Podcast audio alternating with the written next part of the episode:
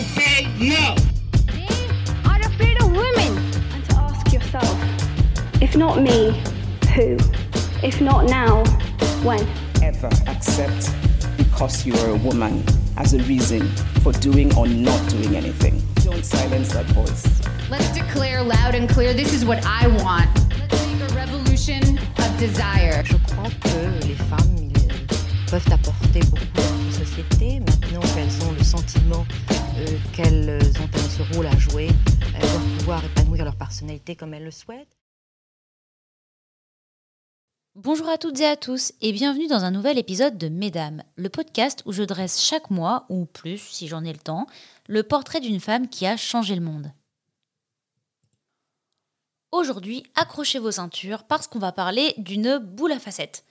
À la fois orientaliste, tibétologue, chanteuse d'opéra, féministe, journaliste, anarchiste, écrivaine, exploratrice, franc-maçonne et bouddhiste, la femme du jour a clairement deux trois anecdotes à sortir en bout de table et quelques points bonus à choper au Scrabble chez Papy Mamie un dimanche après-midi. Si je dois remettre le choix du portrait que vous allez écouter dans son contexte, je dois admettre que je n'avais jamais entendu son nom avant. Alors en faisant mes recherches, je me suis rendu compte qu'Alexandra David-Nel était ultra connue. Mais que voulez-vous? Bah, je me coucherai moins bête et puis regardez, j'ai bien fait un épisode sur Frida Kahlo. Parfois, c'est bien de refaire un point sur certaines femmes emblématiques, d'autant plus si moi je les connais pas. Alors, bref, comment j'ai entendu parler d'Alexandra David-Nel? Parce que c'est bien d'elle dont on va parler aujourd'hui. Eh bien, son nom m'a été soufflé au travail par une personne de mon équipe que je remercie, car j'ai pu entrer grâce à elle dans la vie d'une femme incroyable, dans laquelle je me suis plongée des heures entières. En fait, toute une après-midi, pour être honnête. J'en suis ressortie essoufflée, écrasée par une documentation dense mais assez éparse, et surtout grandie et inspirée. Et au final, est-ce que c'est pas ça qu'on cherche par ici?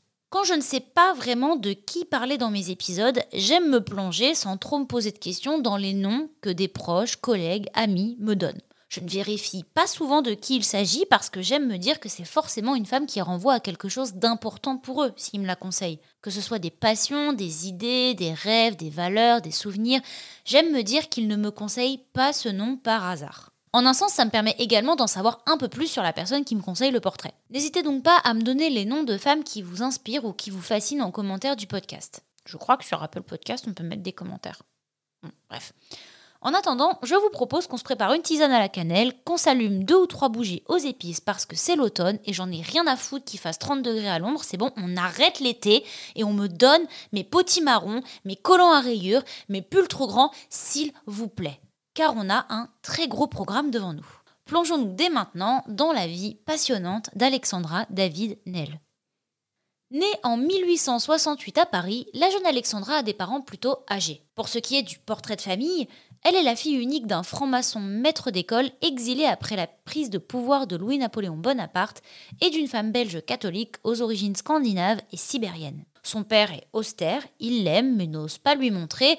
Si vous voulez mon avis, on a affaire à une belle virilité comme on en fait encore bien trop à base de je ne montre pas mes sentiments, c'est pour les femmes. Sa mère, quant à elle, est très puritaine. Dans l'idée, on est quand même sur une éducation globalement stricte, quoi. S'il faut savoir quelque chose sur les parents d'Alexandra aussi, c'est qu'ils sont assez sanguins, pour pas dire archi bouillants du ciboulot et très engagés politiquement. Pour illustrer mes propos, je vais vous donner un petit exemple. Alors qu'elle n'a que deux ans, deux ans, hein, retenez bien cet âge, le père d'Alexandra l'emmène voir l'exécution des derniers communards devant le mur des fédérés à Paris. Pourquoi?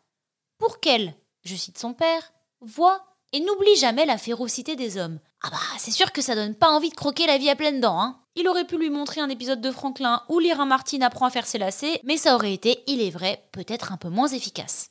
En 1873, à 4 ans, Alexandra vit son premier voyage. Vous allez me dire, Mélanie, c'est vachement tôt 4 ans. Moi, à cet âge, je sautais sur des cailloux, je me roulais dans l'herbe avec mes amis, sans savoir que le logo des finances publiques dans ma boîte aux lettres suffirait à me faire suer de l'huile 20 ans plus tard. Et je vous dirais, oui, 4 ans, c'est tôt.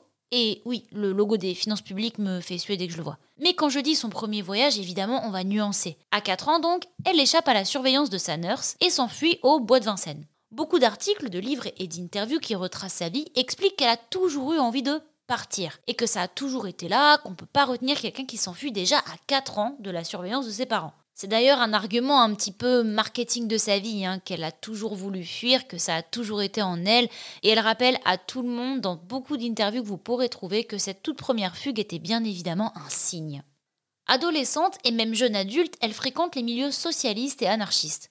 Comme ses parents, elle a le sang chaud et est extrêmement politisée pour son âge. En 1898, à 21 ans, elle se convertit au bouddhisme. C'est-à-dire qu'à ce titre, on considère qu'aujourd'hui, Alexandra Davinel est la première bouddhiste officielle de France. C'est peut-être un détail pour vous, mais à l'époque, ça veut dire beaucoup, voyez-vous. Pourquoi? Parce qu'à l'époque, le top 3 des activités des femmes de la bourgeoisie comme Alexandra, c'était plutôt euh, le mariage, le mariage et... Euh, ah oui, j'oubliais, le mariage. Et Alexandra, bah, vous l'aurez compris, c'était une aventurière dans l'âme qui n'avait pas vraiment que ça à foutre d'organiser des EVJF. Rêveuse, exploratrice, Personne ne sera étonné d'apprendre qu'elle trouvera énormément d'inspiration dans la littérature de son adolescence et de sa vie de jeune adulte, et tout particulièrement dans les héros du maître incontesté de l'époque en termes d'exploration, Jules Verne, qu'elle admire énormément. Alors dès que possible, elle décide de partir en Angleterre.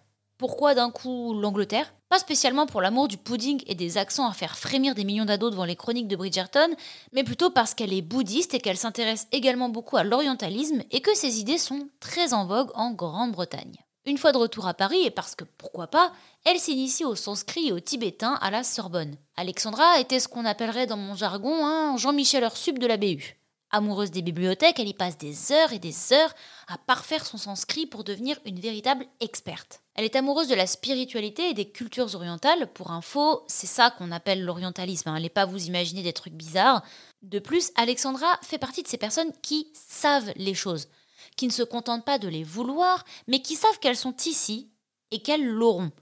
Elle, elle savait qu'elle serait déjà exploratrice et puis orientaliste de terrain quand bien même les femmes n'étaient pas spécialement les bienvenues dans ce cercle. À part à la cuisine, vous me direz, euh, trouvez-moi un cercle, on les aimait bien, hein, SVP. Hein. C'est important de préciser qu'elle savait qu'elle serait orientaliste de terrain parce qu'elle menait une sacrée guerre contre ce qu'elle appelait les orientalistes de salon. Vous vous en doutez, c'est une femme d'action et elle n'aimait pas spécialement le groupe de poteaux assis sur des chaises en bois massif qui passaient leur temps à faire les jeux c'est tout sur des cultures dont ils ne se sont jamais physiquement approchés. C'est ça, les orientalistes de salon. Alexandra, elle, veut voir, entendre, toucher, ressentir, apprendre en vrai. Et elle savait qu'elle allait le faire. En 1898, à 28 ans, elle devient également cantatrice et première chanteuse à l'Opéra d'Hanoï en Indochine. Là, vous allez encore me dire, mais attendez, on peut vraiment devenir cantatrice comme ça? Bah non, évidemment. Alexandra, parmi ses nombreux talents, a déjà étudié le piano ainsi que le chant au Conservatoire royal de Bruxelles dans sa jeunesse à l'initiative de son père. Elle sera donc la première chanteuse à l'Opéra d'Hanoï et interprétera de nombreux rôles pendant deux saisons entières. Bon, chanter c'est super, mais n'oubliez pas qu'Alexandra, c'est aussi la go qui passait toutes ses pauses au CDI.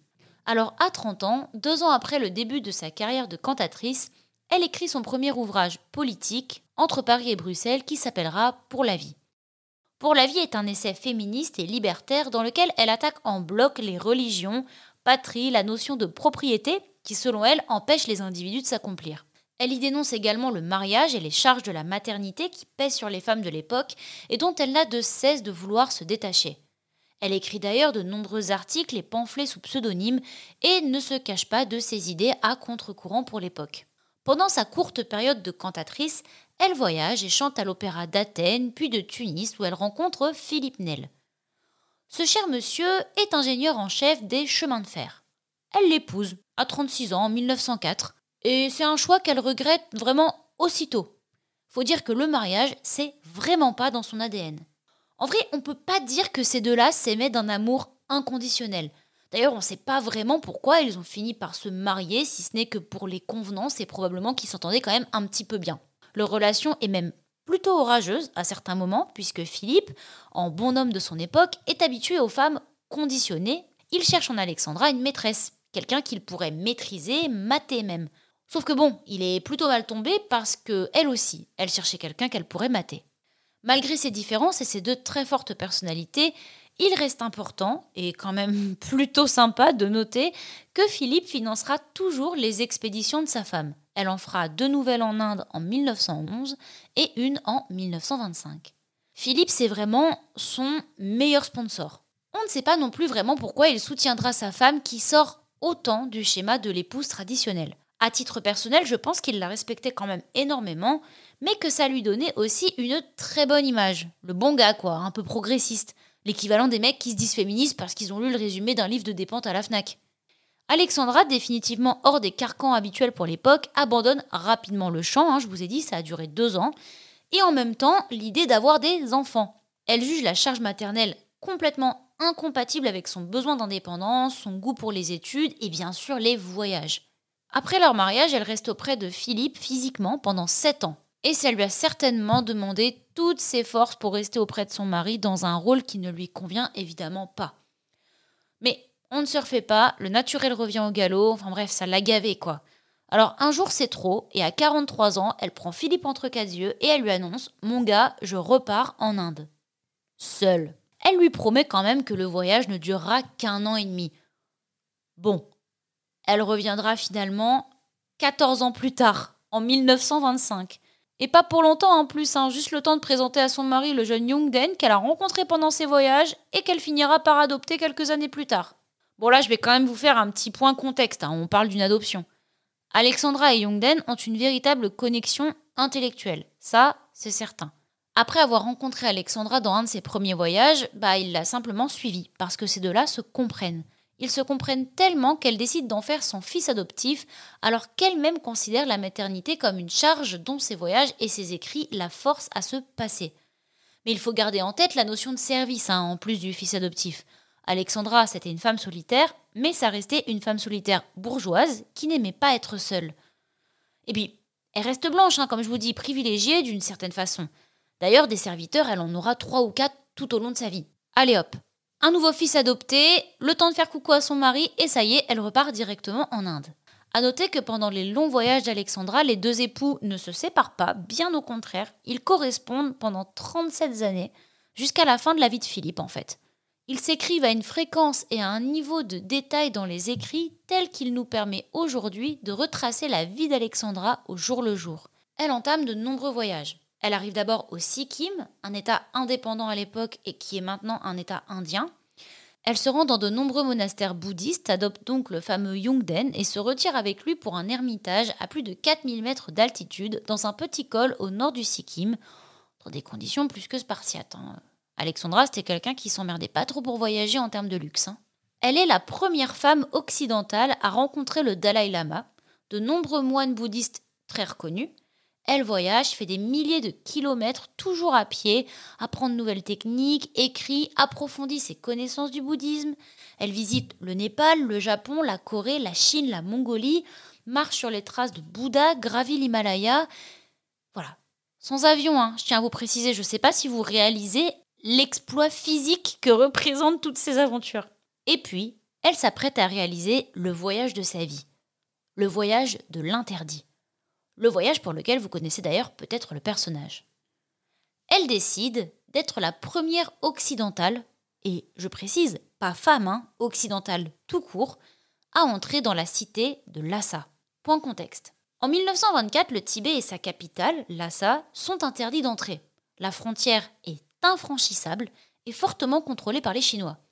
Le pays est un véritable mystère à l'époque, on ignore encore tout du Tibet et il n'est évidemment pas cartographié. C'est pour vous dire, on pensait même que les gens y étaient cannibales. Donc voilà le degré d'éléments qu'on avait sur le Tibet à ce moment-là. Maintenant, c'est vrai qu'on a Google Images pour essayer de se représenter des endroits où on n'a jamais mis les pieds, mais à l'époque, il n'y avait rien de tout ça, mis à part les récits de ceux qui s'en étaient déjà approchés. Parce que oui, de nombreux explorateurs avaient déjà essayé d'y pénétrer, soldés par un échec, ou la mort, ou bah du coup les deux. Bien décidée et parfaitement consciente d'être la première à y parvenir, huit mois et des milliers de kilomètres de marche seront nécessaires à Alexandra pour pénétrer sur ce territoire interdit. Comment a-t-elle fait, vous allez me dire? En se déguisant en mendiante. Je vous rappelle que c'est d'ailleurs pas sa première tentative. Hein. Oui, bon, dit comme ça, c'est vrai que c'est pas aussi très impressionnant, c'est vrai, mais ça l'est. Un vieux bonnet trouvé dans un buisson, de la suie sur le visage, peau de chèvre, bouse de yak, tout ce que vous voulez, mais elle était dans un état tel que, comme dirait l'autre, ça passe, et elle entre clandestinement à Lhasa, capitale interdite du Tibet. Évidemment, en bonne exploratrice et excellente documentaliste qu'elle est, elle décrit tout. Terrifiée à l'idée d'être découverte par les autorités chinoises, elle ne s'autorisera cependant d'ailleurs que ce format l'écrit. Pas de photos, pas de matériel trop visible ou trop imposant. Elle noircit page après page pour raconter son périple. Je me répète, mais c'est un exploit. Elle manque de se faire démasquer plusieurs fois, et si ça avait été le cas, bah autant finir l'épisode ici parce que c'est pas sûr qu'on aurait plus que ses funérailles à raconter. Sachant que j'ai l'allure d'un phoque assoiffé et des pieds de lépreuse quand je fais 10 km de course dans une forêt de l'Hérault, 4000 km avec mon matos de rando dans les montagnes, j'aurais vite adopté la position latérale de sécurité pour me laisser dépérir au bord d'un chemin. Yongden, pars sans moi. Bon, ce qu'elle découvre à Lhasa n'est pas incroyable, cela dit. Ce qui est vraiment mémorable, c'est le fait d'avoir traversé la frontière. Bien que le voyage lui ait plu, elle dira à son mari que c'est plus parce que, bah voilà, Lhasa c'était sur son chemin et que c'était une bonne blague parisienne à faire que d'entrer là où c'était interdit. Non mais vraiment, elle a un culot que j'adore. Il y a une certaine fierté dont elle ne se cache absolument pas parce qu'Alexandra savait qu'elle était la première occidentale à potentiellement y arriver et en plus qu'elle était une femme, donc vraiment de, quoi clouer le bec à beaucoup. À son retour à Paris, vous vous en doutez, ça devient une méga star. Les éditeurs se précipitent pour publier son aventure dans la cité interdite. dès la sortie de ce livre, qu'elle écrit à l'aide de la très dense documentation réalisée sur place, elle enchaîne les conférences dans le monde entier. Spoiler, c'est pas parce qu'elle fait des conférences en se déplaçant dans le monde entier et que son livre est traduit en 3000 langues qu'elle adore ça. Au contraire, elle déteste l'expérience. Aventurière mais pas people pour autant, elle ne demande qu'à se sauver pour retrouver les montagnes et la spiritualité qu'elle aime tant. Donc, à présent en France, et bien repue d'une tournée de dédicaces qui n'en finissait pas, elle cherche une maison dans le calme, sans voisins, pour écrire Pépouze avant son prochain voyage. Elle achète finalement à Digne-les-Bains ce qu'elle appellera sa forteresse de méditation. À 64 ans, elle fonde le premier ermitage lamaïste en France. À 69 ans, le transsibérien l'accompagne de nouveau pour un voyage jusqu'en Chine afin qu'elle puisse étudier le taoïsme. Elle se retrouve cependant en pleine guerre sino-japonaise, plein d'horreurs, famine, épidémie. Du coup, elle fuit la zone et finit par errer en Chine. Je vous rappelle que la Chine, c'est pas mon studio de 30 mètres carrés, hein. c'est la Chine quoi. Donc errer, c'est long. Elle se baladera avec ce qu'elle peut, et puis bon, quitte à être là, elle s'organise une petite retraite de 5 ans. Je vous rappelle qu'elle a déjà quasi 70 ans à ce moment. Moi, là, à 27 ans, c'est pas la peine de m'appeler à 20h30 sous peine d'interrompre la préparation de ma verveine. Malheureusement, et pour gâcher un peu l'ambiance, c'est lors de ce voyage qu'elle apprendra la mort de Philippe, son mari, en 1941, avec qui elle correspondait encore très régulièrement jusque-là. Ces deux-là avaient beau ne pas s'aimer d'un amour passionnel et je dirais même hollywoodien, elle n'en reste pas moins très affectée par sa disparition. Après ce voyage, elle rentre en France en 1946 à 78 ans et c'est là qu'elle affronte son pire ennemi, la sédentarité. Bah oui, ses jambes commencent à lâcher et en bonne stoïcienne et bouddhiste qu'elle est, eh ben, elle accepte sa situation. Quand votre passion, c'est le voyage et l'aventure et que vous avez globalement fait que ça de votre vie, ça demande quand même une sacrée force d'esprit. Dans les dix années qui suivirent, elle publiera neuf ouvrages, ce qui est quand même colossal, déjà de par son âge et d'un point de vue de bah, production d'écrit. Son œuvre principale dans la cité interdite, qui s'appelle Une Parisienne à l'assa, est toujours un succès, des années après. Vous vous demandez peut-être comment, à presque 80 ans d'ailleurs, on fait pour produire autant d'écrits. Bah, si on écoute l'intéressé et ses proches via les quelques interviews que le miracle d'Internet a fait ressurgir sur YouTube, elle travaillait quand même beaucoup et dormait peu. Son fils adoptif meurt aussi. C'est une deuxième perte qui est très difficile et qui la plonge un petit peu plus dans la solitude et puis bah, dans le reflet de ce qui l'attend finalement. Si elle perd une sorte d'amour avec son mari Philippe en 1941, là c'est une véritable connexion spirituelle, un compagnon de voyage à qui elle dit au revoir. À 87 ans, Alexandra Davinel est seule. Et dans sa forteresse, bah, elle écrit, elle écrit, elle écrit, elle écrit. Parmi ses propres témoignages et les vidéos qui retracent son histoire, on entend énormément sa dernière secrétaire, une femme qu'elle engagera à 91 ans, qui s'appelle Marie-Madeleine Perronnet.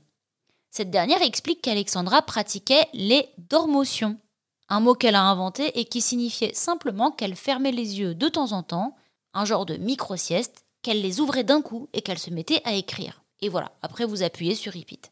On va dire qu'elle avait, euh, on va dire qu'elle pratiquait le sommeil polyphasique, quoi. En mai 1968, alors qu'Alexandra David-Nel a 100 ans, elle décide que bon, écrire, c'est sympa, mais on n'est quand même pas là pour enfiler des perles. Ni une ni deux, accrochez-vous, elle refait une demande de passeport à 100 ans. Elle n'aura cependant pas le temps de prendre le départ puisqu'elle s'éteindra 18 jours plus tard à 101 ans.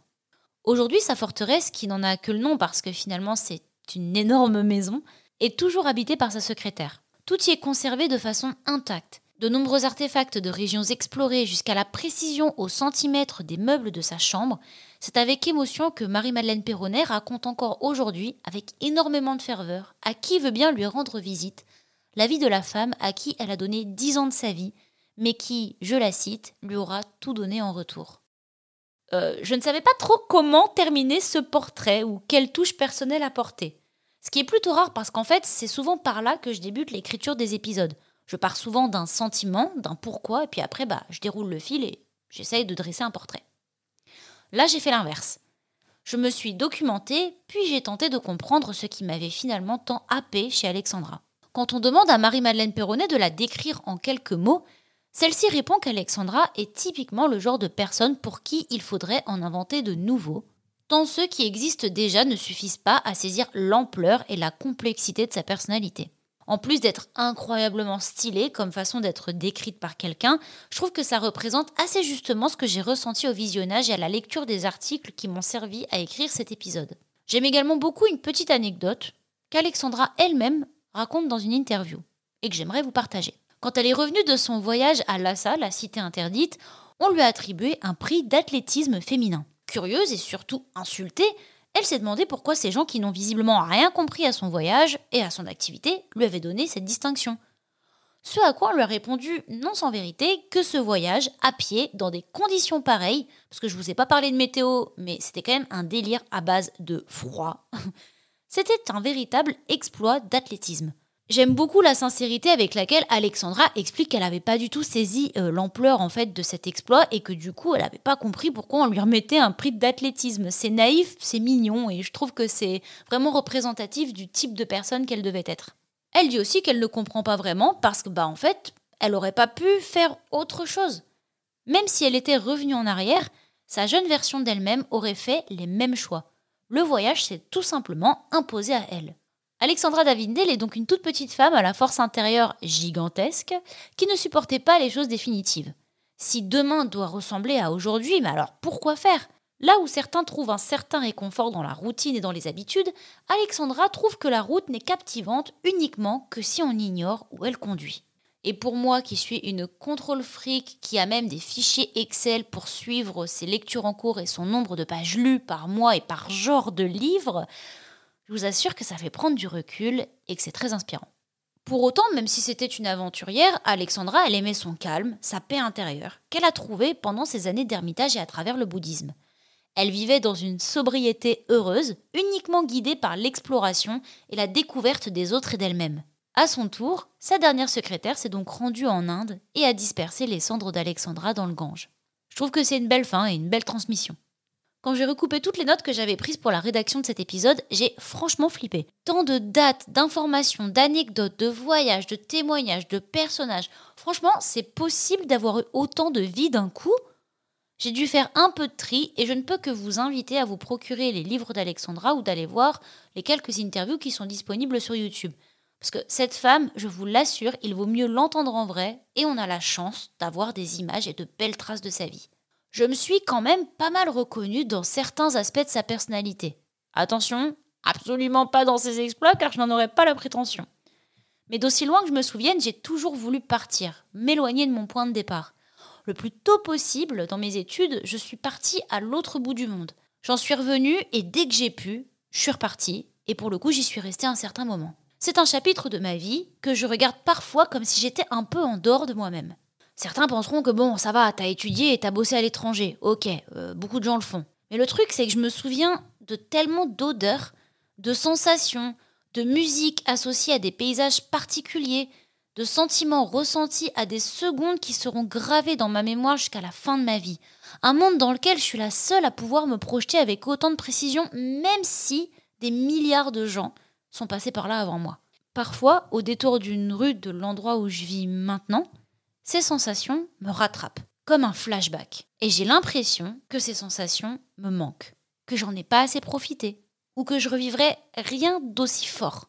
Et du coup, parler d'Alexandra, ça m'a en quelque sorte rassurée. Elle m'a montré qu'en fait, bah, j'ai rien perdu de tout ça. Non, la vie est longue, j'ai pas perdu ma soif d'aventure. J'ai simplement pas fini mon exploration. J'ai bouclé quelques chapitres de ma vie, mais regardez, elle a bien voyagé jusqu'à ses 70 ans. Alors si moi, à 26, je considère que c'est finito pipo, ben on n'est pas au bout. Et je trouve ça vraiment hyper inspirant. Si comme moi, vous êtes quelqu'un qui a peur d'avoir terminé, voilà, en fait des fois j'ai peur d'avoir terminé ma quête si vous voulez. j'ai peur d'avoir terminé ma quête principale et de me dire, ok, il me reste plus que les quelques petites quêtes annexes, euh, bah voilà, les petites, les petites missions que j'ai pas envie de faire parce que c'est chiant et que ça apporte rien à l'histoire principale. Et des fois je me lève le matin et vraiment cette, cette cette sensation me terrifie et me fait remettre en question tous mes choix de vie. Et donc, se rappeler que des aventures, il y en a des milliers qui nous attendent et qu'en fait, on peut voyager jusqu'à 70 ans et refaire son passeport à 100 ans, eh ben ça me rassure. Alexandra est une femme qui n'a jamais renoncé à ses objectifs, qui est allée au bout de ses rêves, des rêves qui étaient imprononçables pour une femme du 19e siècle. Elle ne parlait jamais de repousser ses limites, elle parlait de les découvrir. Je pense qu'Alexandra reflète une partie du féminisme qui me pousse vers l'avant, ou du moins celui que j'aimerais le plus incarner et que j'aimerais le plus communiquer autour de moi. J'entends par là que certaines femmes et le récit de leur vie vont faire ressortir le fatalisme en moi, la tristesse, l'indignation, la colère selon ce qu'elles ont vécu. Alexandra Davinel, elle, commence déjà à m'inspirer, à m'insuffler quelque chose que j'ai parfois la sensation de perdre un féminisme optimiste. Ce que je prône au fond de moi, mais qui peine à garder la tête hors de l'eau, de par les nombreux crimes commis chaque seconde dans le monde et qui me donne envie de m'arracher les cheveux dès que j'allume une radio, une télé ou que je vois la tronche de Darmanin sur BFM. Avec Alexandra, j'ai envie de me battre. Pour moi, pour mes rêves, pour mes futures aventures, pour mon féminisme, pour plein de choses. Et comme elle le disait si bien, l'obéissance, c'est la mort. Alors si des petites voix dans vos têtes vous disent que l'aventure, c'est fini, c'est pas pour vous, bah désobéissez-lui. C'est pas tout, hein, moi, mais je vais aller checker euh, ce que je peux m'organiser comme petit voyage sympa sur Booking. Allez, à bientôt dans un nouvel épisode de Mesdames. J'aurais pu certainement peut-être choisir autre chose. Mais voyez-vous, ce que vous me dites là, vous auriez pu choisir, ça se rapporte à une question philosophique. Est-ce que j'aurais pu choisir autre chose ou est-ce que j'étais conditionné de façon à ce que je choisisse cela? Mais ça, c'est une question de philosophie. Ça n'a rien de faire avec les voyages. Il faut jamais dire si j'avais été là, à cette époque-là, et dans cet âge-là, j'aurais fait ça. Mais non, mon bel ami, si vous aviez été de cette façon-là, dans tel entourage, à tel âge, etc., etc., vous auriez été celui-là vous n'auriez pas été celui que vous êtes maintenant et vous n'auriez pas pensé la même chose. Vous auriez fait exactement ce que l'autre a fait, parce que vous auriez été lui à ce moment-là.